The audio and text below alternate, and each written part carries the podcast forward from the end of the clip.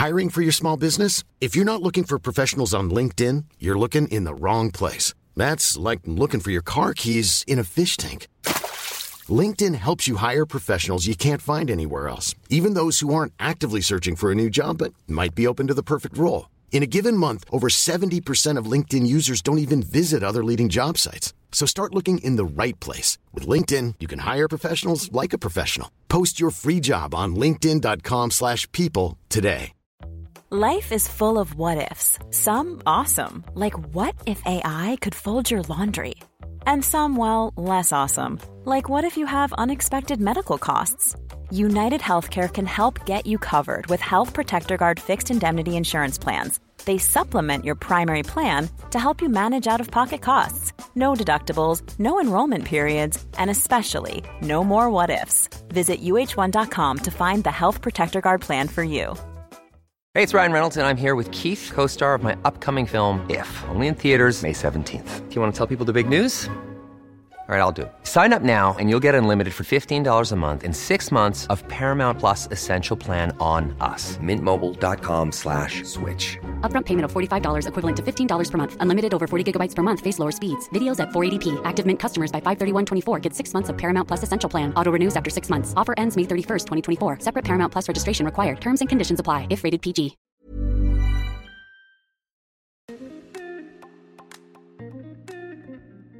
Bonjour mes chers Moonies et bienvenue dans le podcast Talks on the Moon. C'est le podcast d'entrepreneurs pour ceux qui souhaitent s'inspirer, s'informer, s'aligner au rythme de la Lune. À l'origine, c'est l'union de deux podcasts, le yoga dans nos vies et créer, digitaliser et entreprendre. Il s'est appelé pendant un an Podcast Come on the Moon, mais j'ai eu besoin de retrouver du sens et l'appeler euh, différemment et grâce à vous, nous avons trouvé ce nom, Talks on the Moon. Mais ce n'est pas que ça. C'est aussi l'idée de s'exprimer au nom de l'agence, comme On the Moon, de vous apporter du contenu toujours plus pertinent au regard de la communication, de l'entrepreneuriat, nos conseils, les cycles de la lune, de la vie. Je m'appelle Alexandre Renaud, hôte de ce podcast, fondatrice de l'agence Come on the Moon, pour trouver votre identité, unicité, originalité et vous conseiller à créer une communication qui vous ressemble, alignée à votre évolution. Je suis également professeure de yoga et podcasteuse finalement slasheuse, et tous ces domaines de ma vie m'accompagnent au travers de ce podcast. Dans ce podcast, vous retrouverez plusieurs types d'épisodes, des épisodes avec des entrepreneurs, moonpreneurs, avec des profs de yoga, moon yoga, de l'équipe ou une thématique euh, spécifique, moon talk, sur le cycle lunaire du mois, les intentions à poser en tant qu'entrepreneur et dans votre quotidien, moon cycle, et de temps en temps un épisode méditatif pour infuser tout cela en vous, pour vous et à votre rythme des Moonbreak. Nous vous souhaitons une belle écoute de ce podcast et espérons qu'il vous plaira.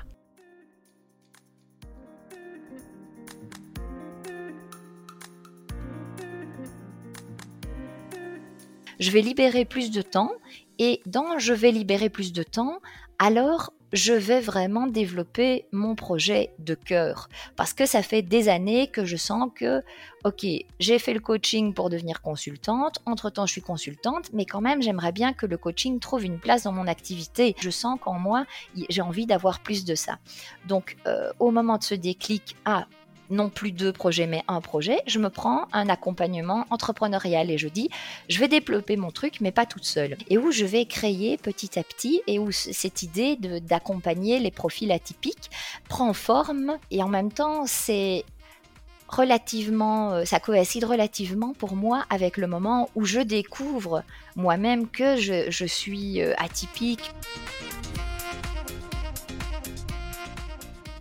Hello Isabelle, je suis ravie de te retrouver dans ce nouvel épisode du podcast Talks on the Moon où on va parler de ton parcours entrepreneurial et puis aussi d'un sujet que j'ai abordé il n'y a pas longtemps dans le podcast qui est l'hypersensibilité et aussi les personnes à haut potentiel parce qu'on avait envie d'ouvrir un petit peu plus ce sujet. Je remets un peu dans le contexte notre rencontre parce qu'on se connaît depuis, pas très longtemps euh, et ça a été euh, assez... Euh, fulgurant, entre guillemets, de positif en tout cas, cette rencontre. on s'est rencontrés lors du challenge organisé par Nina Ramen sur ben, voilà, se motiver en groupe entre femmes à plus publier sur LinkedIn, etc. Et moi, bah, j'en avais un petit peu parlé sur les réseaux, mais jusqu'au dernier moment, je procrastinais un peu à, à, le faire, ce challenge. Et puis finalement, on s'est retrouvés dans le même groupe et, et, ça a tout de suite matché. Et, et je suis du coup ravie parce que, en fait, en en dehors de ce, challenge, on a continué euh, à faire grandir ce groupe, on a continué à échanger toutes les deux et du coup, il s'est avéré qu'on avait des sujets euh, en commun qui, euh, qui ressortaient et notamment ce sujet sur l'hypersensibilité et, et, les hauts potentiels. Et comme c'est ta spécialité, j'avais envie que bah, tu viennes en parler puisque moi, je suis pas experte du sujet. Je me sens concernée mais pas experte. Donc voilà. Du coup, longue introduction pour dire que je te souhaite la bienvenue et que je suis ravie qu'on échange sur ce sujet aujourd'hui.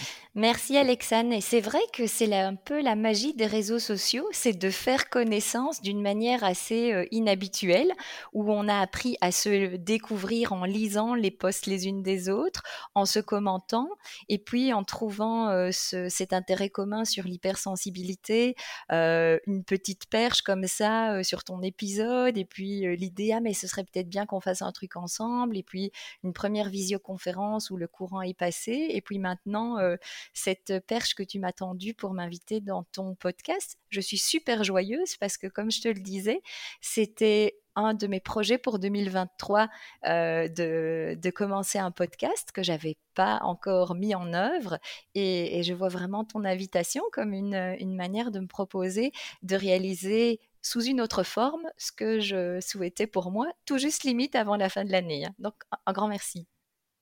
C'est vrai parce qu'on enregistre euh, le 15 décembre. Euh, ton épisode, euh, si j'ai le temps de faire le montage et tout, sortira la semaine prochaine.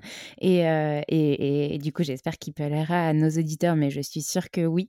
et donc, du coup, c'est marrant parce que tu m'en as parlé pendant notre première visio et tu m'as dit c'est un de mes goals, j'aimerais bien créer mon podcast. Et donc, du coup, que tu me proposes de venir dans le tien pour ce premier, finalement, training de parler à un micro, ben, ça, ça, ça te mettait en joie. En tout cas, je suis très contente parce que c'est le but aussi de ce podcast, c'est de se sentir à l'aise, euh, c'est de parler euh, un peu sans filtre, de manière naturelle. Et c'est aussi pour ça que je choisis de pas forcément préparer avec l'invité les épisodes à l'avance parce que j'ai vraiment envie d'incarner ce mot d'authenticité dont on parle beaucoup en ce moment et que euh, justement mes invités se sentent à l'aise. Donc on va commencer quand même. Et j'aimerais bien que tu nous refasses un petit, une petite présentation de toi. Alors toi, tu es en Belgique aujourd'hui, d'où ce petit accent, et on le verra quand tu vas parler de nombre, il y aura ben, ces, chiffres qu'on ne dit pas de la même manière en France, et donc que les, personnes ne se sentent pas surprises.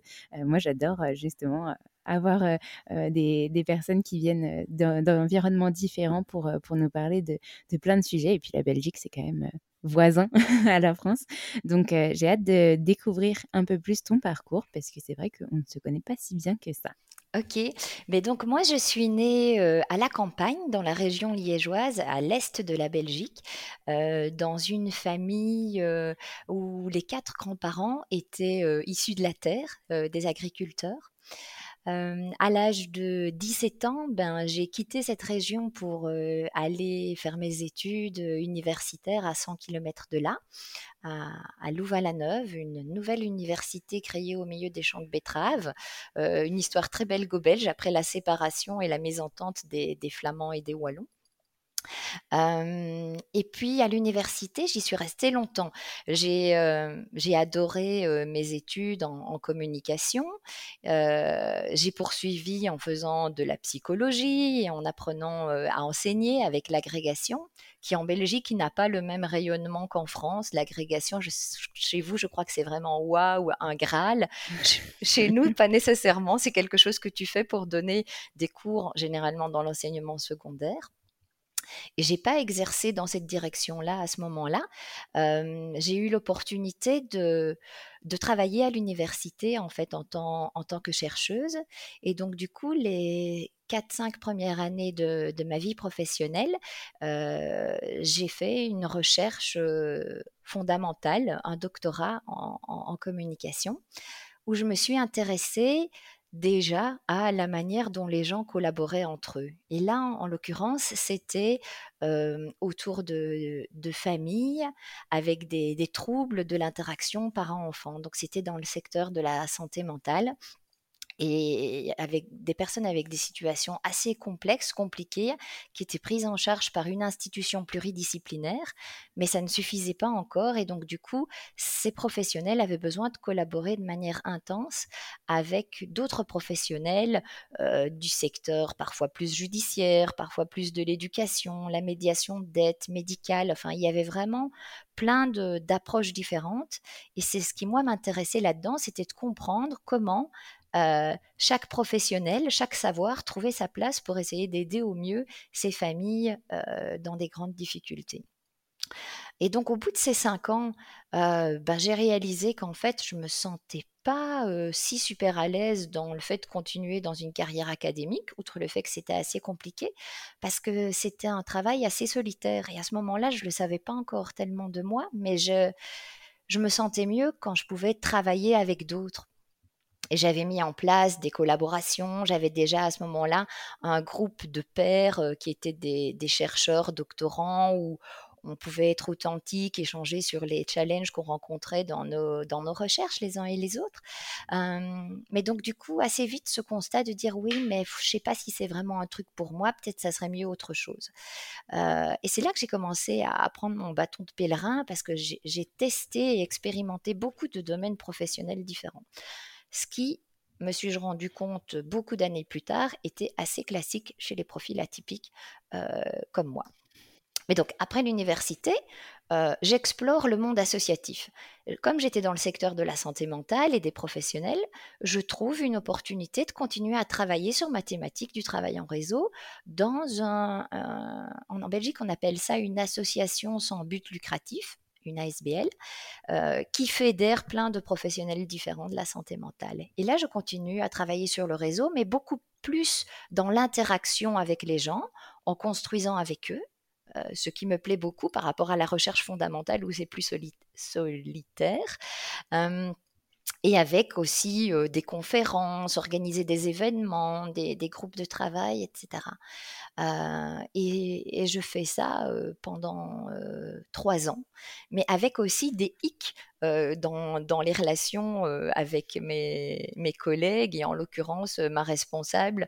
Je me rappelle, on avait un entretien de fin d'année et je lui dis, mais tu sais, moi j'aimerais évoluer dans, ma, dans ma carrière et puis là, elle me dit, mais tu sais, entre ta position et la mienne, je ne vois pas d'intermédiaire. Et là, moi, je me dis, ah, oups, la gaffe, quoi. moi, je lui dis, j'ai envie de grandir, me développer. et elle, est-ce qu'elle comprend que j'ai envie de prendre sa place, ce qui n'était pas du tout mon intention, mais voilà, mais mon parcours est émaillé de, ce genre de choses-là aussi. Donc, je quitte le secteur associatif, je reprends mon bâton et je me dis, bah, peut-être, ça serait mieux dans une plus grande organisation où il y a plus de possibilités d'évoluer, faire autre chose. Et, petit à petit, j'en avais un peu marre aussi de mathématiques de recherche à ce moment-là. Ça fait déjà neuf ans que je travaille sur la question du réseau. 5 ans de thèse, plus 3-4 ans, et, et, je commence à être à saturation. Et je me dis, oui, ça me plaît bien l'intervention dans les organisations, aller plus du côté de l'action. Euh, j'avais déjà fait un peu de recherche-action, donc je me dis, allons à fond dans l'action. Et là, je rejoins euh, une mutualité qui sont aussi pas tout à fait organisées de la même manière en Belgique et en France, parce que euh, en Belgique, les mutuelles euh, font une partie du travail qui est exécuté par l'État chez vous, c'est-à-dire euh, exécuter les remboursements des associations, des attestations de soins quand tu vas chez le médecin, ou payer euh, les revenus pour les personnes en incapacité de travail due à une maladie. Donc il y a ça, plus tout le volet complémentaire qui là est le même que les mutuelles en France. Et donc là, je me retrouve dans un terrain de jeu immense, très vaste. Il y a 5500 personnes, 19 mutualités régionales réparties partout en Flandre, en Wallonie, et une grosse complexité organisationnelle, parce que moi je suis rattachée au secrétariat national, mais qui n'est pas un siège central. Qui, dit aux autres ce qu'ils doivent faire. Les entités régionales ont une grande autonomie.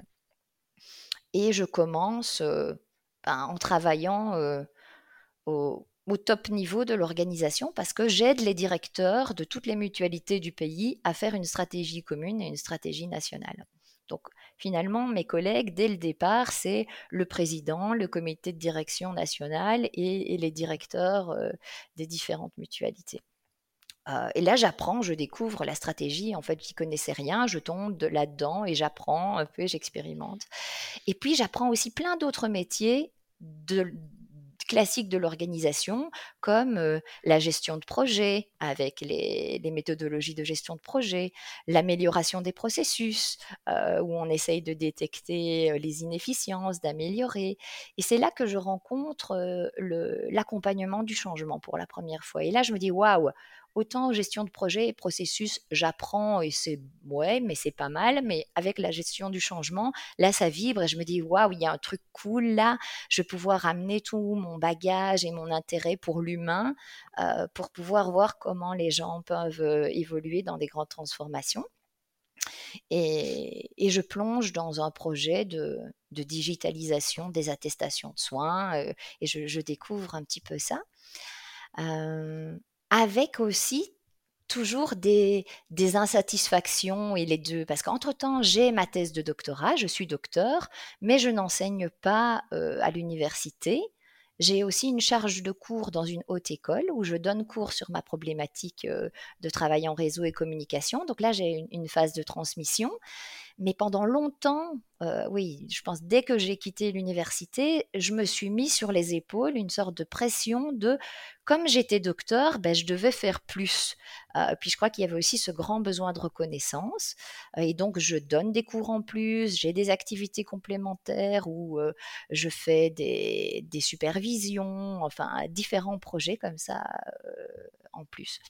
Et donc, quand je suis dans, dans cette mutualité, il y a aussi toutes ces questions de reconnaissance parce qu'à un moment, on fusionne avec une partie de l'équipe informatique. Et là, pour le même job, euh, bah, les gens ne sont pas du tout dans les mêmes conditions de travail. C'est-à-dire que moi, je fais du change management et j'ai des collègues qui viennent de l'informatique et qui font du change management et elles ont des salaires plus élevés, elles ont une voiture de société des trucs que moi je trouve complètement injustes en fait, et où je me suis toujours dit, bon, ça fait déjà plus de dix ans que je travaille dans le non marchand, je me suis toujours dit, l'argent n'est pas un moteur en soi, mais là quand même, ça vient me chipoter sur la valeur de l'injustice, quoi. quand je vois deux collègues qui se chamaillent entre elles parce qu'elles se sont accrochées avec leur voiture de société sur le parking, et qu'elle et moi je fais oui mais bon moi j'ai pas de voiture de société les filles quoi arrêtez mmh. Donc là, il y a des trucs qui vont pas tout à fait. Je, sens que j'ai envie aussi d'évoluer, de grandir. Je vois mes collègues parce que ce département, ça s'appelait département organisation, on disait c'est un tremplin vers d'autres fonctions. Je vois des collègues qui sont passés, qui évoluent vers des postes de direction et tout. Moi, je me pose la question, je me dis est-ce pour moi, pas pour moi? Parfois, je fais des assessments pour des postes. Finalement, ça se met pas, mais j'ai toujours cette envie de grandir en fait. Et là, euh, je me dis, bah écoute, si pour le moment je ne peux pas bouger, euh, je me dis, c'est pas grave, je vais trouver autrement une manière de grandir. Et je trouve cette, euh, cette possibilité de, de me former au coaching. Parce que j'avais rencontré un, formateur et un consultant qui avait une position qui me faisait assez envie. Et je lui avais demandé, mais tiens, au fond, comment est-ce que tu as fait pour en parvenir là-bas? Et lui m'avait dit, mais tu sais, j'ai suivi cette formation coaching. Je pense que c'est vraiment quelque chose de bien et puis ça peut aider. Euh, pour devenir consultant en fait. je me rends compte au fur et à mesure que de ce parcours de formation de coaching que je fais en parallèle de mon boulot, euh, je me rends compte à la fin du parcours que tous ceux qui sont là sont là pour devenir coach, mais qu'en fait moi c'est pas mon ambition à ce moment-là de devenir coach, c'est que je fais le coaching pour devenir consultant externe. J'étais comme consultante interne et je me suis pris les pieds dans le tapis plein de fois de toutes les limites de cette position, d'être à la fois la collègue qui conseille les, directeurs. Et là, à ce moment-là, je rêve de devenir consultante euh, externe. Et donc, à 40 ans, je suis enceinte de ma fille, qui est mon deuxième enfant. Et après 20 ans de carrière dans le non-marchand, euh, bah, je rejoins euh, une petite société de conseil enceinte Et donc, euh, du coup, là, c'est un peu, euh, moi qui avais toujours hésité déjà quand je faisais mes, mes études entre est-ce que je vais plutôt faire la communication d'organisation corporate ou bien le truc plus associatif. Finalement, j'avais pris l'associatif. Ben, J'y suis restée pendant euh, une bonne partie de ma carrière. Il y a 40 ans, je fais le switch. je deviens consultante et, et dans cette, dans cette boîte, en fait, je trouve que j'ai des collègues formidables, je m'amuse beaucoup, je suis très honorée finalement au début de faire partie de ça et je me prends à fond dans le jeu du sentiment d'appartenance euh, et, je, me fais driver comme ça. Euh, il y a deux choses à ce moment-là dans ma vie. Il y a ma famille et mon travail. Et puis, il n'y a pas place pour autre chose, en fait. Euh, les amis, etc., le sport, tout ça est très, est très réduit parce que j'ai, j'ai un enfant petit et puis un deuxième qui arrive. Et, donc, il y a une, cette phase de, euh, d'émissions intéressantes, d'émissions parfois moins intéressantes. Euh, je me rappelle que quand je suis revenue de congé de maternité, on me propose une mission de retour dans le secteur des mutualités, plus la même, une concurrente, mais moi j'en ai marre parce que j'ai fait plein d'années dans la mutualité, donc ça me botte pas trop, et comme chef de projet sur un truc informatique. Et à ce moment-là, en fait, j'ose pas dire non, euh, j'ose pas m'écouter. Je sens que j'ai pas trop le choix c'est ce qui est attendu de moi. Je fais l'entretien quand je suis encore en congé de maternité. Les gens disent on, te veut. Et moi, on me demande pas trop si je veux y aller. Donc j'y vais. Puis en fait, évidemment, bah, ça se passe pas trop bien. et, finalement, c'est une des missions où je me fais éjecter, en fait, où les gens disent un peu dans mon dos. ça, c'est quelque chose aussi dans mon parcours où c'est vraiment important pour moi, c'est que les choses puissent être nommées parfois, là, on ne convient pas, ou il y a des choses qui se passent, mais quand les choses ne sont pas nommées, pour moi, c'est vraiment dur d'avancer là-dedans. Et donc, je suis dans cette petite société, mais donc il y a des choses bien, et puis il commence à y avoir des choses moins bien, par exemple, ça. Et je fais les feedbacks à mes partenaires et je travaille sur moi en, coaching et puis je dis mais tu sais la prochaine fois est-ce que tu pourrais m'en parler dès que tu sais pas laisser traîner les choses? Parce qu'en fait moi je sentais qu'il y avait des choses autour de moi qui n'allaient pas mmh.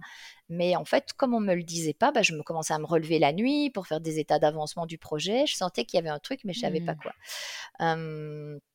et puis on avance. Puis cette société se fait racheter par une grosse, grosse société euh, active dans le domaine de la finance. Et donc moi, je me retrouve consultante euh, dans euh, le cinquième après les Big Four, quoi. Et ce qui était vraiment pas du tout. Moi, j'aurais jamais postulé pour ce genre d'organisation, en fait. ils avaient déjà essayé de m'attirer quand j'avais 20 ans et que je commençais à travailler dans la recherche, et ça me parlait pas. Et quand j'avais fait mon choix de, cabinet de consultance, j'avais expressément choisi quelque chose de petit, humain, familial. Bon, je me dis, j'y suis, il y a peut-être des choses bonnes à prendre, on va voir, restons ouverts. Et je fais aussi des chouettes missions au début de ce rachat et de cette intégration, euh, notamment euh, pour les, fiscalistes qui sont en train de revoir leur métier et tout. Euh, tu me dis hein, si on, ça prend trop longtemps. Je... T'en fais pas. Si tu as besoin de, l'exprimer pour euh, raconter après où tu en es aujourd'hui, il n'y a pas de problème. Euh, et donc, je fais des chouettes missions aussi sur l'évolution du, métier, du futur. Et puis arrive la, crise euh, du Covid. On se retrouve tous à la maison. L'intégration n'est pas encore tout à fait réalisée. Et là, on n'a pas d'équipe. On est censé être une équipe à 55. et donc, du coup, il n'y a plus de structure en fait autour avec des collègues, on essaye de mettre en place des petits groupes de soutien. On avait appelé ça les groupes de proximité. un moment, ça va, c'est accueilli. Puis un moment, on dit non, il n'y a pas l'espace pour ça, il va falloir arrêter. Et là, pour moi, commence... Euh, ça commence à être de plus en plus flagrant que je ne suis pas en, alignement avec les valeurs de l'organisation. En fait, je sens très fort que euh, nous, les consultants, on est des machines à facturer, des machines qui galèrent un peu en période de, crise Covid parce que c'est le secteur d'activité qui souffre le plus. Avant la crise, c'était la vache à lait. Après la crise, c'est le secteur qui souffre le plus. Et, là, c'est le début du, désalignement, en fait. En plus, on a les enfants à la maison qui sont tout petits. Euh, ma fille devait rentrer en maternelle, mon fils devait rentrer en première année. Leur autonomie est quasi inexistante. Quand ils arrivent à travailler 20 minutes, une demi-heure tout seul, on est content. Et, en même temps, on a cette injonction à produire et pas beaucoup de, de compréhension, quoi. Moi, je me rappelle les collègues qui disent Ah, moi, j'ai la chance d'avoir des grands-enfants. Et moi, je me dis, mais et quoi? Moi, j'ai la malchance d'avoir des petits-enfants, euh, c'est pas OK. Euh, et donc, j'avance petit à petit, le projet émerge de dire, OK, à ce moment-là, j'ai déjà 42 euh, ans, je pense j'ai cherché ma place dans plein d'institutions différentes. Euh, je trouve que je l'ai toujours pas trouvée. Et je me dis, il va falloir peut-être la créer, en fait, Isa, ta place. et donc, l'idée de créer ma société, de faire euh, du travail en freelance, commence à émerger, mais je me cherche des partenariats. Et je cherche, je cherche pour avoir quelque chose pour sauter de l'un à l'autre sans trou. Et en fait, euh, je trouve pas tout de suite. Donc, je crée ma société au mois de février en 2021. Et en fait, euh, on sent bien que ça a changé dans l'organisation. On me dit, tu es plus senior, donc on attend de toi aussi que tu fasses du commercial, que tu ailles chercher les clients, ce qui n'était pas du tout dans le contrat à l'engagement. Et donc, du coup, le divorce est de plus en plus euh, palpable. quoi. Et donc, euh, en juillet de cette année-là, on va vers une rupture de commun accord. Mais en fait, c'est l'entreprise qui prend la décision aussi de me licencier. Ça arrive sur une rupture où on se met d'accord sur les conditions. et ça, ça arrive plusieurs fois dans mon parcours. En fait, pour moi, c'est que c'est pas toujours facile d'arriver à la décision. De dire non. Et puis, mmh. c'est l'environnement qui prend les choses en main. et donc, du coup, Quelques semaines plus tard, ben là, je trouve une première mission en accompagnement du changement grâce à une ancienne collègue. Et, finalement, cette transition est assez fluide. je commence dans un secteur des utilities, comme on dit. J'avais déjà travaillé dans le transport du gaz. Voilà, je retourne un peu dans le secteur transport du gaz sur une mission d'accompagnement du changement autour de transformation informatique. Et, je vais rester assez longtemps quand même, presque deux ans dans cette mission. Et petit à petit, je crée aussi de la place. Et surtout, comment, comment ça s'est implémenté? Tu vois, tu t'es lancé à ton compte du coup officiellement en juillet. Mmh Finalement, les planètes s'alignent, mmh on dirait.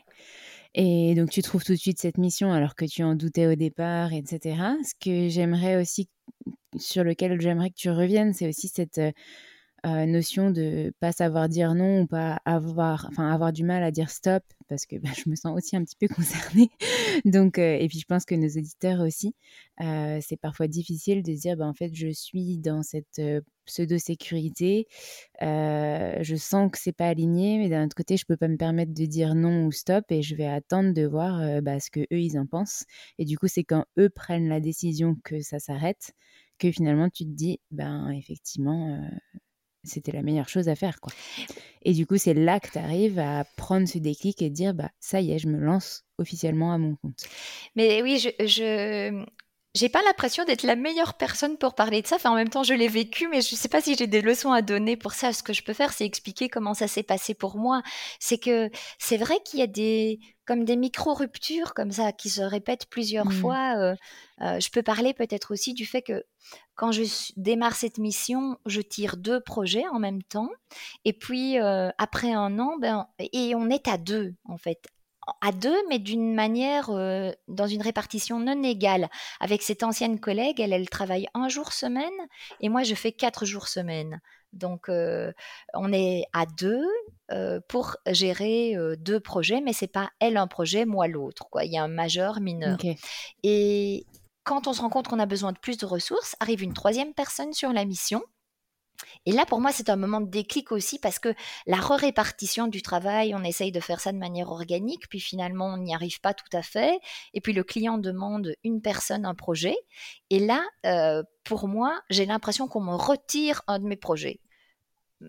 et, c'est dur à vivre pour moi. dans le processus, c'est pas très concerté, pas comme je voudrais, enfin, toutes sortes de trucs. Ce qui fait que bah, ça me fait dire, ok, bah, c'est pas grave, je garde que un projet, celui qui me plaît le plus des deux, ça c'est bien. Je vais libérer plus de temps, et dans je vais libérer plus de temps, alors je vais vraiment développer mon projet de cœur. Parce que ça fait des années que je sens que, OK, j'ai fait le coaching pour devenir consultante, entre-temps je suis consultante, mais quand même j'aimerais bien que le coaching trouve une place dans mon activité. Je trouve des, petits, euh, des petites zones où je peux accompagner certains managers à prendre plus leur place, à la gestion d'un groupe, par exemple dans, dans la sidérurgie, euh, ou bien euh, des missions dans les télécoms, autour d'une dynamique d'équipe qui n'était pas très positive et où je coach le manager et son équipe. Mais ça reste des petites zones et je sens qu'en moi, j'ai envie d'avoir plus de ça. Donc, au moment de ce déclic, ah, non plus deux projets, mais un projet, je me prends un accompagnement entrepreneurial et je dis, je vais développer mon truc, mais pas toute seule. Et donc, je, lance je rentre dans un programme euh, de groupe avec euh, J'entreprends ma vie et où je vais créer petit à petit et où cette idée d'accompagner les profils atypiques prend forme et, et, et en même temps, c'est relativement, euh, ça coïncide relativement pour moi avec le moment où je découvre moi-même que je, suis euh, atypique, que, et c'est rentré par je suis hypersensible, et puis oui, peut-être, ce serait peut-être au potentiel, mais non, quand même, c'est pas possible, et puis je vais peut-être faire un test, non, non, je vais pas faire de test, enfin, c'est tout un cheminement, en fait, euh, pour moi, tout ça, et qui, permet petit à petit de donner forme à ce projet qui est 100% le mien en fait. Et je fais quand même une grande distinction entre prester pour compte d'autrui et euh, c'est comme un deuxième lancement en fait, je trouve que je suis en train de vivre maintenant, qui est de euh, mettre à jour qu'est-ce que j'ai vraiment envie d'aller moi apporter au monde et d'aller euh, rencontrer son public et trouver ses clients à qui on va offrir ben, ce qu'on a de, de plus beau à partager quoi. Mmh.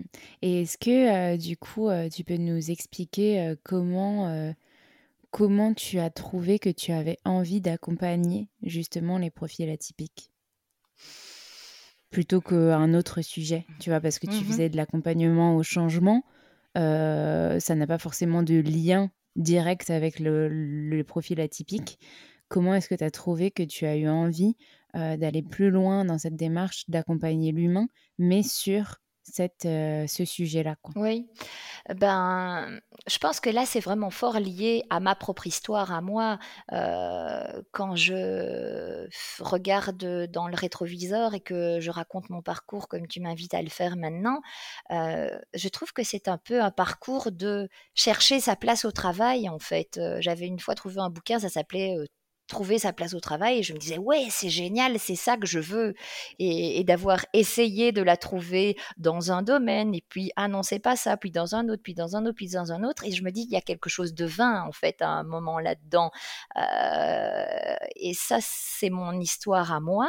Et, c'est mon histoire à moi de quelqu'un qui avance dans la vie euh, un peu sans, sans vraiment euh, avoir le, mode d'emploi ou le mode de fonctionnement. c'est quand même euh, euh, assez tard, quoi, 42 ou 43 ans pour découvrir euh, qu'on a un certain mode de fonctionnement. Et moi, j'étais en, j'étais en colère, en fait. Je me dis, mais pourquoi on m'a pas euh, expliquer ça avant? J'étais en colère contre ma famille, mes parents. Euh, mmh.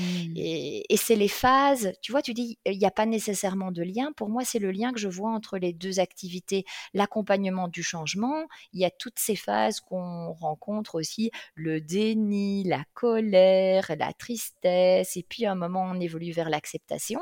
C'est la même chose aussi au niveau euh, individuel. Et donc, du coup, dans cette forme de souffrance. Enfin, c'est peut-être un grand mot, mais c'était quand même une forme de souffrance pour moi de ne pas trouver euh, ma place au travail. Moi, je, il n'y a pas un seul job que j'ai exercé dans ma vie qui m'a pas fait pleurer. Je pensais que c'était pareil pour tout le monde. Et puis après, je me rends compte, ben non, je pense que tout le monde ne pleure pas nécessairement à cause du travail, en fait. Mais c'est plein de choses que je prends les choses très à cœur, que je suis très impliquée, que je suis très euh, susceptible, enfin, et, et, tout un cocktail comme ça qui fait ça m'a donné envie d'aider les, les profils atypiques à vraiment mieux se connaître, mieux s'accepter pour pouvoir mmh prendre leur place, rayonner et contribuer, parce que quand on est bien dans sa peau, bien dans son axe, c'est là qu'on peut dégager un petit peu sa puissance et vraiment aider les autres. Euh, et je sais pas pourquoi. Ça, ça me parlait vachement en fait. Euh, je me suis dit, mais j'ai pas du tout envie de prendre la parole, de me montrer. Mais ça, pour moi, c'est une cause tellement importante que je je suis prête à me dépasser et à faire des sorties de zone de confort, un peu pour que ça serve à d'autres en fait. Si moi je peux aider des gens à trouver leur place au travail en moins que 22 ans comme moi, je pense que j'ai gagné quelque chose en fait. Je, rigole depuis tout à l'heure, enfin je souris parce que tout ce que tu dis, je, enfin voilà, je, je, confirme. Alors moi j'ai, j'ai pas pleuré dans tous mes jobs, quoique je réfléchis un petit peu. Non, j'ai pas pleuré dans tous mes jobs, mais effectivement, je, je, me, je me, rends compte de, de, ce que tu expliquais tout à l'heure, que, que, que c'est vrai que parfois, en tant que profil atypique, et notamment on parlera plus de l'hypersensibilité tout à l'heure, on vit des choses que les autres ne, ne comprennent pas forcément en fait. Ceux qui ne le sont pas, on a l'impression qu'ils ne... Alors, on a l'impression qu'ils ne comprennent pas. Et plus tard, en ayant accepté aussi qui on est réellement, j'ai l'impression que finalement nos proches comprennent. Donc au début, on est un peu dans le, truc, tout le monde est contre moi, personne ne me comprend, etc. Et puis finalement, en acceptant aussi qui on est, en se dévoilant et en s'incarnant vraiment, on se rend compte que les, nos proches qui ne sont pas forcément euh, profils atypiques ou euh, hypersensibles, etc., en fait, nous soutiennent réellement. Ils ne sont pas contre nous. Quoi. Euh, donc voilà, c'est à tout ça que ça me fait penser, ce, que mmh. tu, ce que tu expliques. Mais je trouve ça hyper chouette de se dire... après, je pense qu'il n'y a pas d'âge pour trouver et, sa voix, etc. Enfin, j'étais en train de noter justement ce que tu viens de dire et je pense que ce sera vraiment le titre de cet épisode, trouver sa place au travail en tant que profil atypique. Peut-être qu'on le remaniera derrière, mais, mais en tout cas, je trouve qu'il n'y a pas d'âge pour trouver sa place. Euh, l'essentiel, c'est déjà de prendre conscience. J'en parlais avec une de mes élèves hier, euh, qui, elle, tu vois, sort d'études et elle commence à prendre conscience de certaines choses. Et déjà, à partir du moment où on commence à faire quelques pas, c'est qu'on en a conscience. Après, le temps que ça prend, bah, c'est individuel. C'est propre à chacun. Quoi. Oui. comment est-ce que, du coup, toi, après, donc, tu as fait cet accompagnement pour justement créer ton offre, etc. Comment est-ce que ça s'est matérialisé derrière? Comment ça s'est matérialisé Qu'est-ce que tu veux dire vraiment? Quelles, sont, quelles ont été les étapes? Moi, voilà, moi ça. a été quand même un, un lent processus de gestation, je dirais, parce que pendant l'accompagnement, en fait, j'apprends théoriquement les différentes trucs et astuces du web marketing, mais en fait, je suis toujours mmh en train de... Ça m'a permis, moi, de d'identifier ma cible. Ah oui, ok, je mmh. veux m'adresser au profil atypique. À ce moment-là, je pense même encore que ça reste une question, est-ce que je vais m'adresser que aux femmes hypersensibles ou au potentiel? Enfin, donc c'est tout un petit peu ce cadrage-là. Entre-temps, ça a évolué parce que je me rends compte que je parle aussi aux hommes d'une manière ou d'une autre et que la question du genre euh, n'est pas euh, vraiment déterminante pour dire je t'accompagne ou pas. Il y a ce côté de vécu commun à part pour les cercles de femmes atypiques, et ça j'aime quand même bien garder les femmes aussi parce mmh. qu'il y a un vécu euh, différent. Mais donc ça m'aide de me former et je, je clarifie un petit peu mon offre. Et puis je crois qu'il y a un moment clé, c'est qu'à la fin de mon accompagnement de groupe, il nous invite à, à tester des offres au sein de, de l'écolieu, le groupe, euh, l'écolieu digital dans lequel on est, qui s'appelle le village. Et là je fais mon premier... Euh, workshop. Je l'appelle euh, atypique codef parce que le co-développement, c'est une technique de, coaching de groupe que j'aime beaucoup utiliser. Et donc, j'expérimente, je reçois le feedback et, sur base de ça, euh, je, crée aussi mes, mes, premiers cercles de femmes atypiques au cours de, cette année, en début d'année. là, c'est en présentiel à Bruxelles. Et puis, j'attire quelques femmes, je reçois leur, leur feedback. J'ai quelques coachings individuels qui se mettent en place, plutôt via mon réseau proche, des amis, etc. Mais comme quand on travaille avec les amis, on déconseille souvent, ça se passe pas toujours bien, bien non plus, en fait. Donc, je fais mes armes. Mmh Et Mmh. puis, euh, je dirais que là, depuis la fin de ma mission euh, de freelancing, depuis le mois de juin, en fait, ça m'a vraiment mis le coup de pied aux fesses de me dire maintenant j'ai plus seulement deux jours par semaine en plus de je sais pas faire des trucs pour la famille les enfants pour me consacrer à mon activité j'y vais vraiment Euh, il y a eu aussi cette démarche de rendre les choses plus visibles euh, au cours de cette année avec euh, d'abord un, un- challenge de visibilité euh, sur Instagram que moi j'utilisais pas du tout. Donc ça a été mon premier terrain d'expérimentation en mars de cette année. Euh, je pars d'un compte avec euh, passif dormant avec euh, 20 followers et puis je dois faire un peu de tout, un coaching d'un mois, créer mon univers, faire des lives, j'ai la peur au ventre, même au début poster une photo de moi en disant qui je suis, ce que je fais, c'est horrible. Donc je m'entraîne en fait là-dedans. J'investis beaucoup de temps et d'énergie avec pas nécessairement beaucoup de retours en fait, là-bas. Et puis comme je produis du contenu, bah, je me dis certains contenus, j'ose aussi le, publier sur mon réseau euh, euh, LinkedIn qui est plus professionnel, mais où là, je suis au début pas très à l'aise parce qu'il y a tous les gens que je connais de mes vies d'avant qui voient ce que je fais. Et, et petit à petit, ben, je dépasse ça et je me rends compte que quand je produis le même contenu et je le mets d'un côté ou de l'autre, j'ai pas le, le même effet en fait. Et via les relais euh, de personnes qui m'ont formé, par exemple sur le réseau, ou bien d'auteurs que je trouve inspirants, je commence à trouver aussi des gens que je connais ni, ni d'Adam ni d'Ève qui s'intéressent à moi, qui viennent à moi et qui débouchent sur des, premiers euh, coachings aussi. Euh, Jusqu'au moment où nous, on se rend compte euh, avec ce challenge de visibilité euh, sur LinkedIn et, et où on est incité à publier pendant cinq jours d'affilée avec des trames particulières. Et pour moi, là, c'est quand même une forme de révélation parce qu'il y a un de mes posts que je fais avec la structure assez simple de les pièges des hypersensibles au travail, c'est deux, et je cite 4-5 trucs, et puis je propose des pistes de solutions. Et, euh, et ce post ben, me ramène euh, deux, deux prospects euh, qui entre-temps sont, sont, devenus des clients. Enfin, il y en a un, c'est déjà signé, l'autre, c'est en, cours d'eux.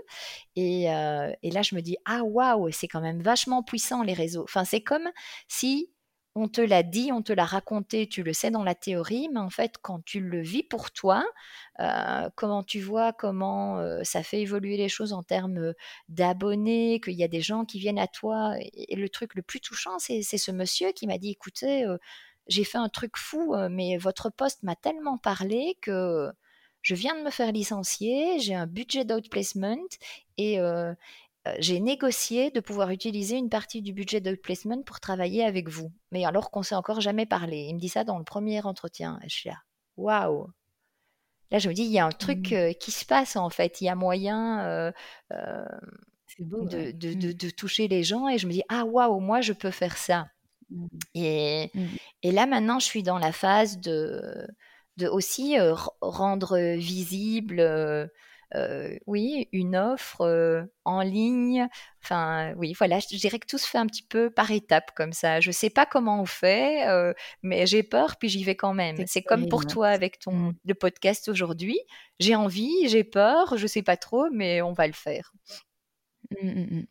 Oui, mais je parle beaucoup de, de ce principe-là. De toute façon, en fait, si tu n'oses pas, tu auras des regrets. Donc, autant oser et puis tu verras le résultat.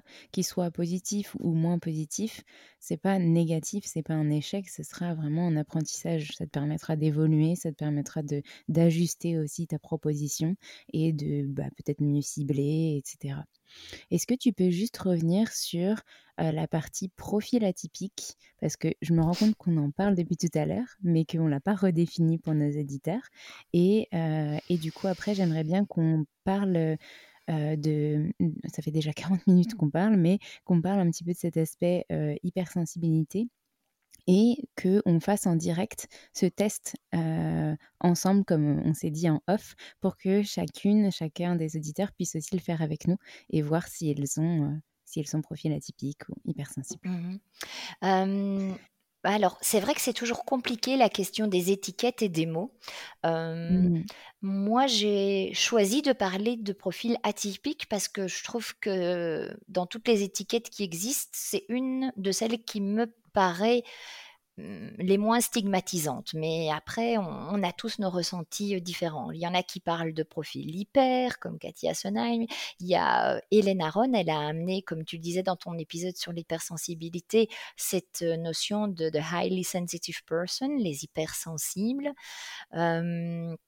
Il y a aussi les gens qui parlent plutôt du haut potentiel intellectuel ou bien de la douance, les surdoués, les HP, euh, qui sont deux concepts différents en fait.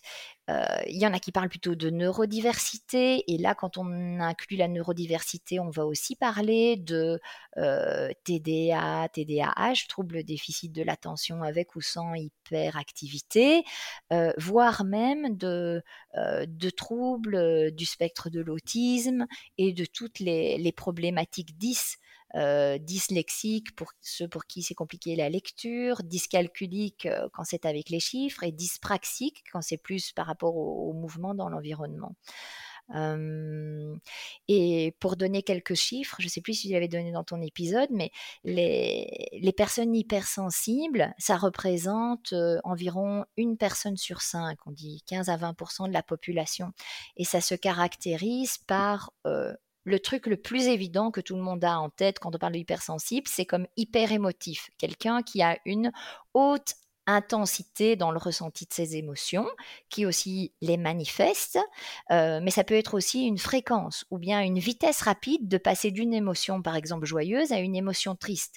Ce qui fait que parfois, euh, il y a des diagnostics erronés et où on, dit euh, ces gens, ils sont cyclotimiques euh, ou maniaco-dépressifs, qui sont deux choses différentes parce que là, on est vraiment dans le registre de la maladie. Mais il n'y a pas que ça dans l'hypersensibilité pour l'identifier.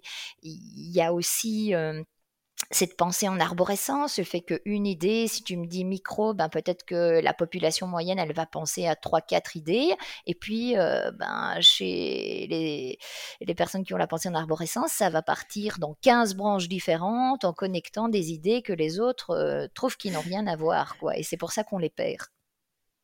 Oui. Mmh.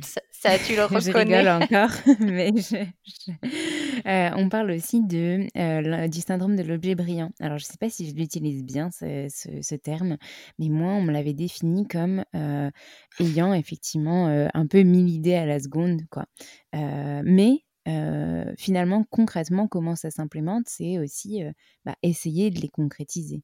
Alors qu'il y a plein de gens, tu vas leur donner des idées, ou une thématique, ils vont te donner quelques idées, mais jamais ils vont oser passer, euh, bah, passer euh, au stade d'implémentation après l'idéation finalement.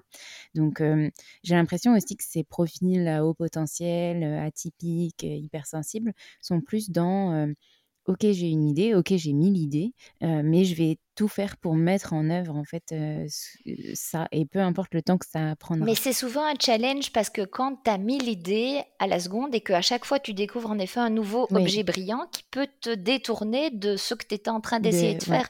Et donc c'est un challenge pour moi et pour les autres entrepreneurs qui fonctionnent comme moi et qui sont autour de moi, c'est d'arriver à canaliser ça. Puis souvent, mmh. Il y en a qui sont aussi réticents au cadre et au planning. Moi, c'est quelque chose avec lequel j'ai toujours du mal. Je cherche mon, modus operandi aussi pour des publications sur les réseaux sociaux. Je sais que c'est plus efficace de faire un calendrier éditorial, mais j'ai fait plusieurs tentatives et j'y arrive coup-ci, coup-ça, en fait, ça marche, ça marche pas super pour moi parce que il y a cette réticence à rentrer dans les cases. Et donc, c'est un vrai challenge d'arriver à mettre en place les étapes les unes après les autres pour concrétiser mmh les choses. C'est marrant que tu dises ça parce que mon conjoint, s'il nous entend, là, il, n'écoute écoute pas mon podcast, mais s'il nous entend, il, me dira, bah oui, t'es pas organisé. et, c'est, ça peut être vu de la mauvaise manière pour nos clients qu'on accompagne, etc., de se dire, bah en fait, t'arrives pas à faire un calendrier, mais en même temps, c'est ton métier. Enfin, moi, c'est mon métier de proposer des, de, un accompagnement en communication, donc forcément, à mes clients, je vais leur proposer une méthode d'organisation.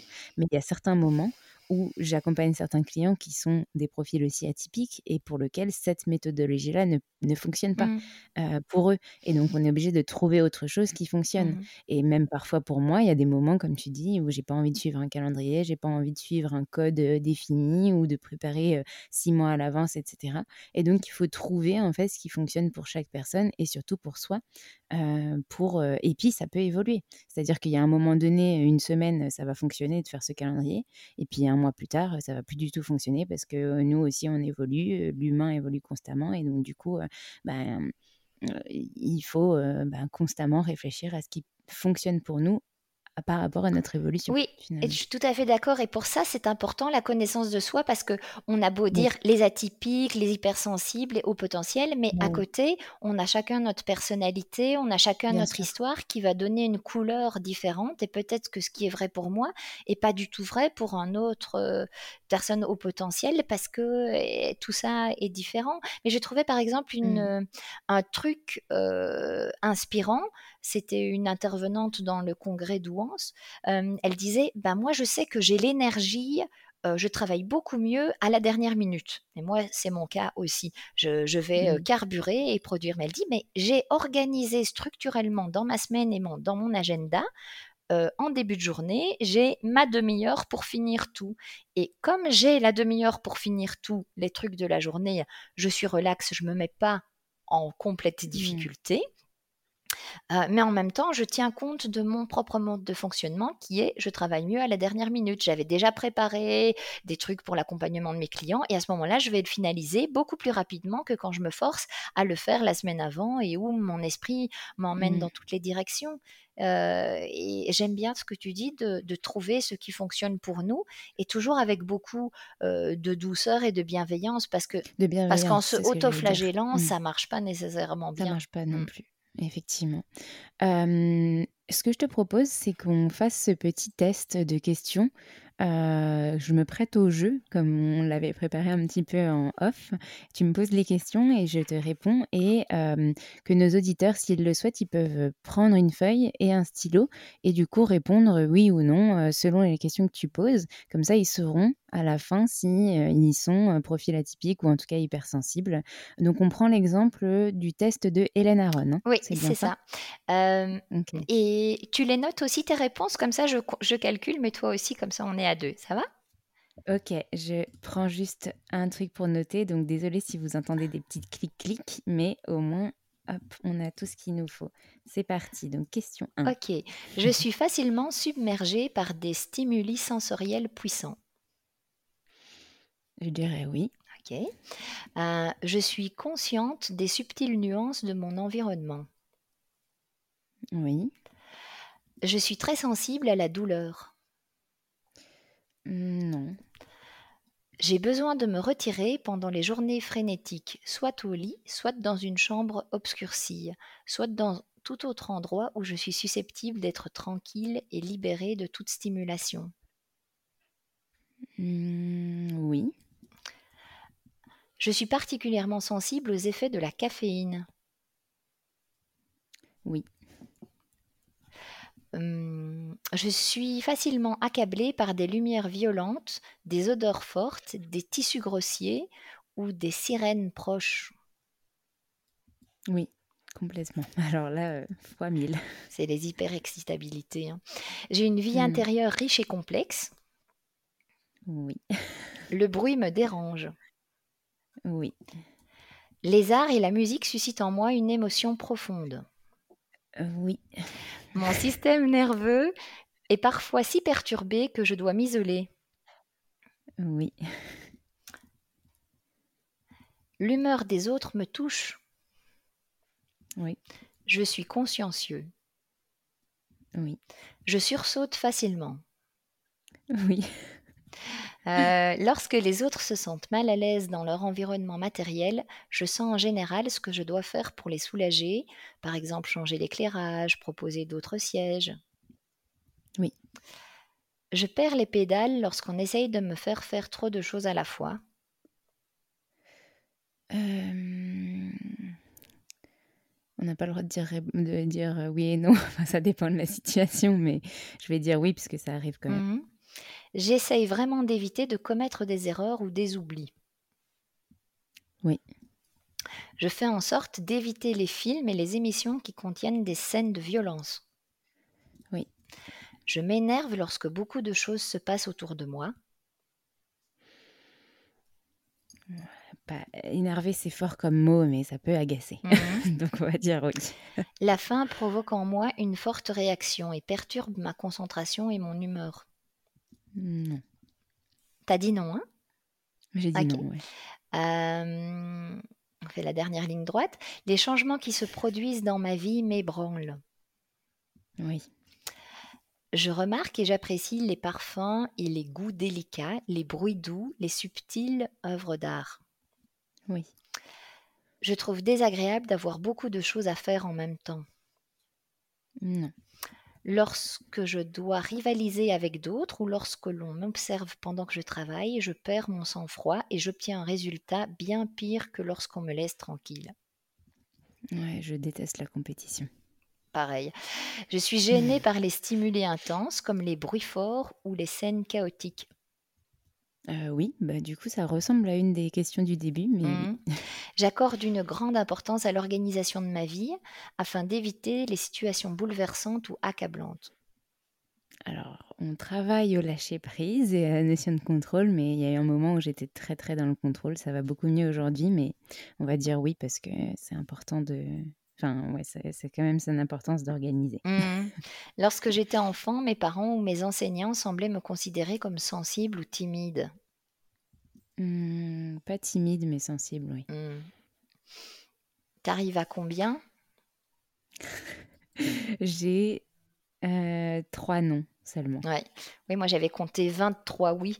Euh, donc on, a- Ouais. on vient de parcourir maintenant six- six propo- euh, 26 propositions. Et, euh, Mm. et dans son test, euh, Hélène Aron dit si vous avez plus de 14 réponses positives, vous êtes probablement hypersensible. Et. Mais elle prend aussi beaucoup de, de précautions en De disant qu'il n'y a ouais. aucun test psychologique qui est aussi précis pour qu'on puisse baser sa vie là-dessus. Et que même s'il y en a moins, mais qu'on les sent très très forts pour nous, c'est possible qu'on le soit aussi. Donc, euh, moi, j'invite à, à beaucoup de prudence avec ça, mais ça peut déjà donner euh, un peu d'indicateurs. Oui. Et Ouais. sur son site, il y a aussi euh, un, un- un test qu'on peut faire par rapport à ses enfants Hmm. en Ah oui, bah, ça peut être intéressant à alors. leur place. On mettra le, le lien du coup de, du site d'Hélène Aron dans, le, dans les notes de cet épisode. C'est en anglais, donc Oui, euh, et je- moi je peux vous, que- je peux te faire parvenir aussi si vous me laissez l'adresse, je peux vous envoyer le- la traduction en français. Ok, parfait. Bah, super, on fera ça alors. Et bah super, bah, merci pour ce petit interlude euh, de questions. Merci de t'être prêté au Euh, jeu. c'est un petit peu euh, intime, mais c'est pas grave, je trouve ça sympa que, qu'on, qu'on le partage euh, tous ensemble. Et puis, nos auditeurs, si vous faites le test et que vous notez vos réponses, n'hésitez pas à nous les partager aussi en message privé sur les réseaux. Ça nous fera très plaisir de pouvoir échanger de tout ça avec vous. Isabelle, je vois que ça fait 55 minutes qu'on parle. C'est pas que je m'ennuie avec toi, je suis, enfin voilà, je bois tes paroles, mais j'aimerais passer à la phase de quelques conseils justement que tu peux donner aux personnes qui sont potentiellement en profil atypique, au potentiel ou hypersensibles. D'ailleurs, on l'a pas précisé, mais tu me disais en off que les personnes au potentiel sont souvent hypersensibles, que ça se vérifie moins dans l'autre sens. Est-ce que tu peux nous expliquer justement ça avant de passer à quelques conseils que tu pourrais donner à ces personnes pour euh, ben, se sentir mieux dans leur euh, travail et dans leur quotidien Oui, ben, mais donc du coup, ça a à voir avec les, les statistiques et les proportions dans la population. Comme je disais tout à l'heure, on estime à 15 à 20 Mm. euh, le nombre de personnes hypersensibles. Pour le haut potentiel intellectuel, en fait, ça a à voir avec les résultats euh, au test de QI qu'on positionne sur la courbe de Gauss, qui est la courbe normale. Et en fait, on considère généralement, voilà, ça peut encore varier d'un pays à l'autre, mais qu'une personne a un haut potentiel intellectuel quand elle a un résultat au test de QI qui dépasse 130. Et, c'est là qu'on mmh. arrive qu'à 2,5% de la population. Si on considère que c'est plus haut que 125, là on arrive à 4,8% de la population. Donc c'est un petit peu plus large, mais mmh. on est loin des, 20%. une petite précaution supplémentaire, parce que ça fait aussi controverse dans le milieu des spécialistes moi, Fabrice Michaud, qui, m'a formé, il fait la distinction entre HPI, au potentiel intellectuel, et HQI, au quotient intellectuel. Et il dit, l'un n'est pas nécessairement associé à l'autre, au sens où il y a mmh. des gens qui sont très performants intellectuellement, mais en fait, ils se sentent aussi 100% dans la norme. Ils n'ont pas de sentiment mmh. de décalage, euh, de complexité, de pas voir les implicites avec les autres de la même manière. Euh, dans les interactions sociales, en fait, il n'y a pas euh, ce côté de sentiment d'étrangeté ou depuis tout petit de, de, s'être senti différent ou cette impression de ne pas toujours avoir les codes que euh, les personnes à haut potentiel intellectuel ou surdouées ont tout en commun aussi. Mmh. Euh, et puis, il y a plein de choses qui peuvent influencer les résultats d'un test de QI selon qu'on est stressé, de comment on a réussi à l'école ou pas. En fait, on peut aussi s'auto-saboter et complètement foirer son test de QI. Même pour les femmes, c'est mmh important si elles sont réglées ou pas. Enfin, il y a, y a plein, plein de choses. Donc, si dans, dans, les personnes qui nous écoutent, il y en a qui, soit qui ont fait le test ou qui considèrent de le faire, s'il vous plaît, choisissez un endroit où on considère les choses dans leur globalité, euh, où on peut vraiment vous accueillir euh, en tant que personne et, mmh. interpréter avec nuance ça. Oui, complètement. Bah, merci pour ces chiffres en tout cas. Est-ce que tu peux nous donner du coup ces quelques conseils pour les, mmh, pour les personnes qui nous écoutent euh, et qui sont peut-être dans le même cas que nous deux et mmh. qui auraient besoin euh, d'un petit appui, en tout cas, des conseils que tu aurais toi potentiellement aimé avoir justement pendant ces 22 ans où tu t'es cherché mmh. Ben, moi, je crois que le premier conseil que je donnerais, c'est sur la connaissance de soi. Après, chacun va traduire ça à sa sauce. Il y en a pour qui ça va être, et souvent c'est une des phases, c'est de beaucoup lire sur la question pour voir si on se reconnaît ou pas. Donc c'est une démarche assez intellectuelle, mais qui qui peut être salvatrice à un certain moment. En tout cas, pour moi, je sais que quand j'étais en formation et que j'ai appris, par exemple, tous les challenges classiques euh, des personnes à haut potentiel au travail, j'ai eu l'impression qu'on déroulait toute l'histoire de ma vie au travail et je me suis dit, ah, mais il n'y a pas nécessairement un truc qui cloche avec moi si pour la plupart des gens dans cette situation, ben, ils rencontrent aussi fréquemment euh, euh, ces, clashs avec euh, la hiérarchie. C'est pas qu'on est déloyal, mais c'est qu'il faut que le manager il soit vraiment et compétent dans la matière et un bon manager. Voilà, on a cette exigence-là vis-à-vis de soi et des autres, et plein d'autres choses comme ça. Donc, je crois que apprendre, ça aide aussi se, parler avec douceur, en fait, une forme d'autocompassion. je crois que ça, ça aide aussi. c'est ce discours intérieur qui ne doit pas être trop dur, en fait, vis-à-vis de soi-même. Ça a aussi à voir avec l'acceptation. et ce que je trouve aussi très puissant pour moi, c'est la connexion avec les autres. Mmh. Moi, j'en ai besoin de ces connexions très intime. Euh, on, a tendance à dire que, les profils atypiques, ils vont directement jusqu'à l'os ou à la moelle, en fait, dans les relations. Euh, et je crois qu'il y a eu quelque chose de cet ordre-là aussi dans mmh. notre rencontre. En fait, on se parle une fois, deux fois et on parle de sujets hyper intimes. Et il faut aussi mmh. peut-être accepter que ça, c'est perturbant pour les autres.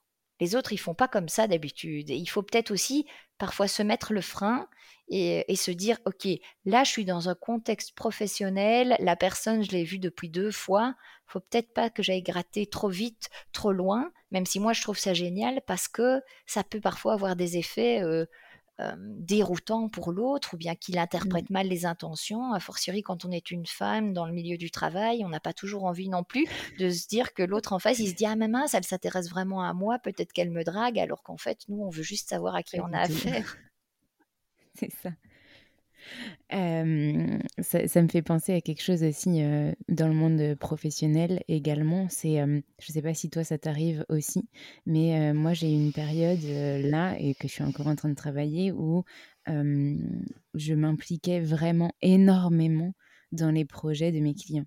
Alors qu'en fait, mon rôle, c'est de les accompagner dans leur communication et pas tout de suite de vouloir imaginer d'aller plus loin, de devenir associé à l'entreprise de, et de, de, de m'impliquer au point que parfois, euh, ça, peut, ça peut être déstabilisant pour la personne parce que c'est potentiellement son business à elle et donc elle a envie de garder son bébé, etc. Au même titre que moi, j'ai envie de, de, développer mon entreprise et où je porte vraiment mon entreprise chère dans mon cœur.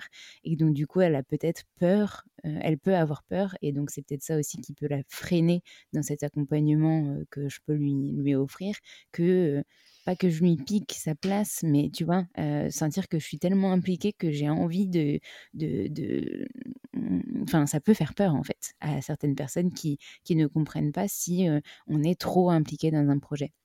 Et donc, du coup, j'en ai parlé autour de moi à des personnes, bah, des proches, etc., qui me disaient, en fait, t'es pas obligé de montrer à la personne que tu es impliqué au point que, que tu travailles jusqu'à 1h du mat, comme tu me disais, pour montrer ton implication, que, que tu mets corps et âme comme si c'était ta boîte. Non, tu es payé pour une mission ou pour un accompagnement. Tu pas obligé de donner dix fois plus que ce pourquoi tu es payé, en fait, pour montrer ton implication. Montrer son implication, c'est pas... Et, et, moi, en fait, à ce moment-là, je me rendais pas compte que je donnais plus que ce pourquoi on avait signé ce devis ou contractualisé, en fait. Je me disais, bah non, en fait, c'est normal, tout le monde fait ça. Bah non, en fait, pas tout le monde fait ça. Au contraire. Et c'est ça qui peut aussi faire peur aux personnes qui, le perçoivent. Il y, a, des questions de curseur, en fait. Et, ça, et mmh. ça vaut dans l'implication, en fait, où on, peut se dire de soi-même, ben non, mais c'est juste normal que je m'implique autant. Tout le monde fait ça, mais en fait, quand non, tout le monde fait pas ça. Puis on n'a pas toujours non plus conscience que quand on travaille et qu'on s'y met à fond, parfois on produit aussi beaucoup en peu de temps, mmh. ce qui parfois crée des malaises aussi dans une équipe, parce que si en, deux jours, moi, je produis la même chose que ce que d'autres mettent une semaine, n'a pas les mêmes capacités aussi, et donc il faut être en accord avec ça, de ne pas attendre autant des gens que ce que nous, on est en capacité de faire. voilà. Alors je ne dis pas qu'on est forcément plus productif ou qu'on produit plus en moins de temps, etc. Mais typiquement, si on prend un stagiaire ou un alternant dans une entreprise, il ne faut pas s'attendre à ce qu'il produise la même chose que quelqu'un qui est senior. Et ben c'est exactement la même chose dans son quotidien finalement. Désolée, je t'ai Oui, non, et il y a quelque chose qui me fait vachement penser au coaching aussi, et moi je l'ai vécu en entreprise, c'est que j'étais tellement convaincue et sûre, et c'est pas tellement étonnant parce qu'en fait, si on a un, tamis de perception méga large, méga transversal, on a déjà processé, méga processé la question, la problématique dans tous les sens. Parfois, en plus, on a une intuition forte que c'est ça la solution. On ne sait pas toujours l'expliquer rationnellement aux gens, ou parfois on a justement les arguments, mais en fait, quand on déroule les arguments, c'est comme une mitraille. Euh, enfin, on va mitrailler la personne, donc on les accule dans un coin sans le faire exprès, au point qu'ils sentent peut-être plus de voie d'échappatoire, si ce n'est de pouf mmh. rejeter la personne. Et donc parfois, c'est en faisant un pas en arrière, en disant, bah, écoute, moi, d'après ce que j'ai vu, analysé, compris, ça me semble la meilleure solution, mais au final, tu fais comme tu veux. Limite, moi, je m'en fous. Moi, ça, j'ai vécu. alors qu'on alors qu'on on s'en fout pas du tout nous. Et, ben, ça donne plus d'espace pour la personne pour suivre nos conseils. C'est une sorte de paradoxe. C'est comme quand euh, le coach euh, il dit oui bah peut-être on va devoir arrêter le coaching, que le coaché qui n'était mmh. pas impliqué, il revient et il fait oui mais non quand même, oui je vais faire mes, mes mmh. tâches et puis ça va aller, je vais quand même trouver une date pour se revoir. Mmh. Et donc ça, c'est danser avec les autres. C'est un peu le fais ce, que je, fais ce que je dis, parce que je fais. Et pareil, quand on, on, peut aussi lier ça à la PNL, j'en parlais justement cette semaine avec une de mes clientes qui me disait, en fait, si tu proposes, par exemple, un contenu où, où tu vas dire ne faites pas ci, bah, les, les personnes vont, vont, vont retenir le mot si enfin le, le, le, si. Et donc du coup elles vont elles vont retenir le sens inverse de ce que vous allez leur proposer. Alors que si vous le tournez différemment avec bienveillance avec euh, euh, ben tous les voilà le, petit émaillage euh, bonbon chocolat que, que, vous pouvez et ben en fait la personne va le percevoir de la bonne manière quoi. Donc c'est un petit peu tout ça et apprendre à tu, tu, tu disais apprendre à se connaître pour pouvoir mieux partager avec les autres et donc apprendre à mieux les connaître aussi, quoi, et à rentrer plus facilement en interaction avec eux. Mais j'ai l'impression que c'est aussi ça qui caractérise les personnes hypersensibles à haut potentiel, etc., et atypiques, c'est d'avoir parfois du mal à rentrer en, en contact avec les autres et à s'intégrer plus facilement, ou etc. Quoi. Oui, c'est vrai qu'il y a, il y a bah, comme il y a ce sentiment parfois de décalage, après ça se joue pour mmh. chacun différemment, mais il y en a aussi plein qui ne supportent pas les petites papotes de tous les jours, par exemple à la machine à café, là, ce qu'on appelle en anglais les small talk, tout appelle talk on the moon, donc c'est intéressant. Mmh. Il y en a pour qui ça fait aucun sens en fait, mais mmh ils se rendent bien compte que quand on a un collègue qui vient jamais parler, ben en fait, ça a un impact sur la relation et le social. Euh, il, y a, des choses comme ça où l'intégration dans un groupe, ça va être différent pour chacun, mais souvent une privilégier mmh. quelques connaissances, mais avec des relations très profondes, que plein de relations superficielles. Mmh mmh.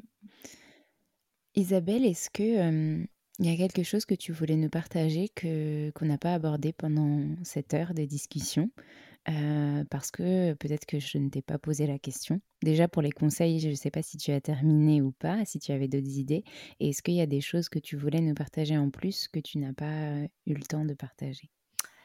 Ben, je pense qu'on a déjà brassé pas mal de choses. Peut-être partager une, opportunité en fait pour, pour les auditeurs. On a fait ensemble le, le test d'hypersensibilité d'Hélène Aron. Et donc, si, si vous avez envie de venir parler de vos résultats, que vous avez découvert des choses ou que ça vient vous challenger d'une manière ou d'une autre, on peut on peut peut-être mettre le lien vers l'appel de découverte pour que les, les, personnes à qui ça parle, bah, qu'on puisse en discuter. Et, et, je lance aussi au mois de janvier, je parlais des groupes de femmes, mmh. donc ce sera un, un, mastermind de femmes hypersensibles et rayonnantes. Et, et là, c'est vraiment l'idée justement de cette sororité, d'apprendre à explorer ensemble les différentes facettes de cette hypersensibilité et ou du, du haut potentiel intellectuel. En fait, c'est ouvert aux deux, ensemble, en voyant comment ça résonne, un peu comme nous dans ce podcast, l'une et l'autre, parce que ces effets de miroir sont très puissants. Puis parfois, c'est plus facile d'amener à l'autre de la bienveillance que de se l'amener à soi-même. Mais si moi je te l'amène à toi, puis toi tu me l'amènes à moi, on est en train de construire et d'apprendre quelque chose. Et c'est là euh, où, le groupe euh, est magique, quoi. Et puis ça vient aussi euh, nourrir mmh ce, sentiment de, connexion plus plus. Donc je serais, je serais ravie aussi de de te donner le lien. De nous retrouver. Oui, et de, te retrouver. pendant ce matin. Et comment ça va se passer? C'est juste une seule session ou c'est un suivi? Il y, a, combien de sessions? Euh, Ça va être un programme sur euh, trois mois où on va se voir euh, environ tous les 15 jours. donc il y aura en tout six séances plus deux bonus, donc ça fera huit. ah oui, je dis mmh. huit, pas de la même manière que les Français. Là. et, et il y aura aussi un groupe d'échange sur Telegram entre les participants où vous serez, elles seront amenées à, à réaliser certaines tâches et puis à les partager là. Et ça peut être un, un lieu assez vivant et soutenant euh, euh, pour, euh, pour se sentir connectés les unes aux autres, aussi en dehors, et où moi je serai présente pour animer. moi j'ai eu la chance de, vivre ça en lien avec un, programme que j'ai fait sur le rapport à l'argent en début d'année, et ça, ça m'apporte beaucoup. Du coup, j'avais envie de proposer ça aussi aux personnes que j'accompagne. Super. Eh ben, on remettra tous les liens. C'était la dernière question que j'allais te poser. Où est-ce qu'on peut te retrouver? Donc, euh, je remettrai euh, les liens euh, pour trouver sur LinkedIn, sur Instagram. On partagera de toute façon cet épisode sur les différents réseaux. Et dans les notes de cet épisode, je mettrai tous les liens dont on a discuté là pendant notre échange. Isabelle, est-ce qu'il y a quelque chose sur lequel tu voudrais terminer cet épisode? Alors, parfois, je parle de citation, de quelque chose qui t'a inspiré pendant l'épisode. Euh, d'une dédicace, si tu as envie. Est-ce que tu as quelque chose sur lequel tu as envie de terminer notre échange? Oui. Euh, ben, En fait, j'avais envie de parler euh, de ce que Brené Brown appelle le vulnerability hangover. C'est comme, euh, c'est Mmh. le, la gueule de bois de vulnérabilité où elle dit, moi, je me Mmh. suis une fois mis à nu complètement dans quelque chose. Je crois que c'était un TED Talk et euh, elle disait à une de ses copines, ouais, je me sens un peu mal, t'imagines, je me suis, j'ai parlé de ça devant euh, 500 personnes en vrai. Et puis sa copine lui dit, mais tu sais, entre-temps, euh, Brené, c'est euh, pas seulement les 500 personnes qui sont là parce qu'on l'a mis en ligne sur Internet Mmh. et son talk est devenu viral. Et donc, du coup, c'était des milliers, voire des millions de personnes qu'elle a touchées. Euh, et euh, ben, qu'est-ce que je vais dire? J'espère que ça va pas m'arriver, mais euh, je me suis sentie euh, en confiance et, et c'est un travail d'ajustement, d'alignement, de se réapproprier sa propre histoire. Et donc, du coup, merci de m'avoir tendu le micro, Alexandre, pour parler de ça si, si ouvertement euh, et à une audience que je ne connais pas encore, qui est la tienne, mais euh, que j'imagine très bienveillante. Donc voilà. Bah, merci à toi pour ta confiance parce que ben, c'est, vraiment le maître mot de, ce podcast aussi. C'est que ben, on se sente comme dans une safe place. J'aime beaucoup ce mot et, je l'implémente un petit peu partout.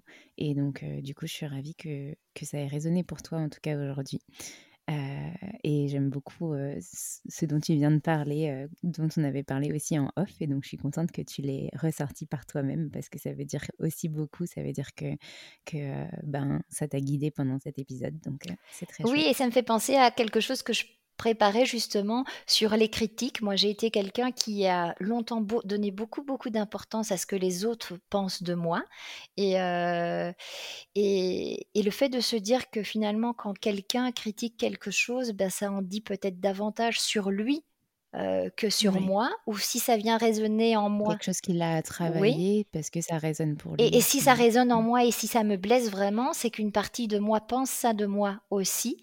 Et à Mm. nouveau, rajouter une touche de euh, compassion et, et de douceur vis-à-vis euh, de soi-même. quoi. J'ai j'ai dit que je, je me forcerai à célébrer le premier hater.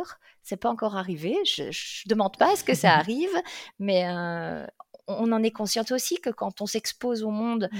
euh, bah, on le fait pour que ça touche des gens, que ça résonne. Moi, ça a été très puissant pour moi de me reconnaître dans l'histoire d'autres, dans d'autres personnes qui acceptaient de parler de ça publiquement euh, au moment où pour moi c'était très très euh, tabou et très difficile. Euh, ben, j'espère que, que ça pourra apporter ça à, à d'autres, quoi, parce qu'on est tous une communauté d'êtres humains qui, qui peuvent, euh, je sais pas, vibrer et résonner ensemble, en fait. Ouais, et incarner leur lumière et la partager. Mm. Bah, merci beaucoup. Je crois qu'on va terminer sur ça, Isabelle. Merci pour cet échange et puis je te dis à très bientôt. À bientôt, merci.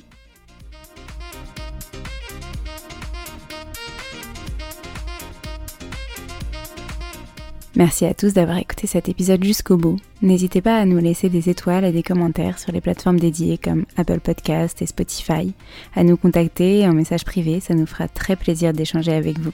En tout cas, on vous dit à la semaine prochaine pour un nouvel épisode. On a hâte de vous retrouver.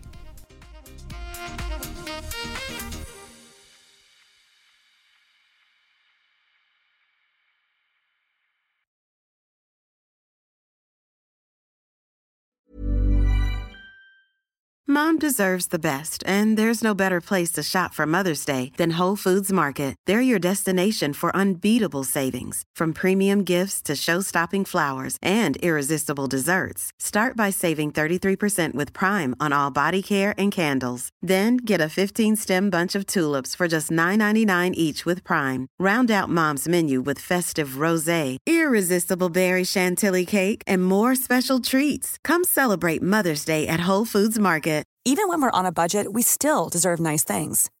Quince is a place to scoop up stunning high-end goods for 50 to 80% less than similar brands. They have buttery soft cashmere sweaters starting at $50, luxurious Italian leather bags, and so much more. Plus, Quince only works with factories that use safe, ethical, and responsible manufacturing. Get the high-end goods you'll love without the high price tag with Quince. Go to quince.com slash style for free shipping and 365-day returns. Imagine the softest sheets you've ever felt. Now imagine them getting even softer over time. That's what you'll feel with Bowl and Branch's organic cotton sheets. In a recent customer survey, 96% replied that Bowl and Branch sheets get softer with every wash. Start getting your best night's sleep in these sheets that get softer and softer for years to come. Try their sheets with a 30-night guarantee. Plus, get 15% off your first order at bowlandbranch.com. Code BUTTERY. Exclusions apply. See site for details.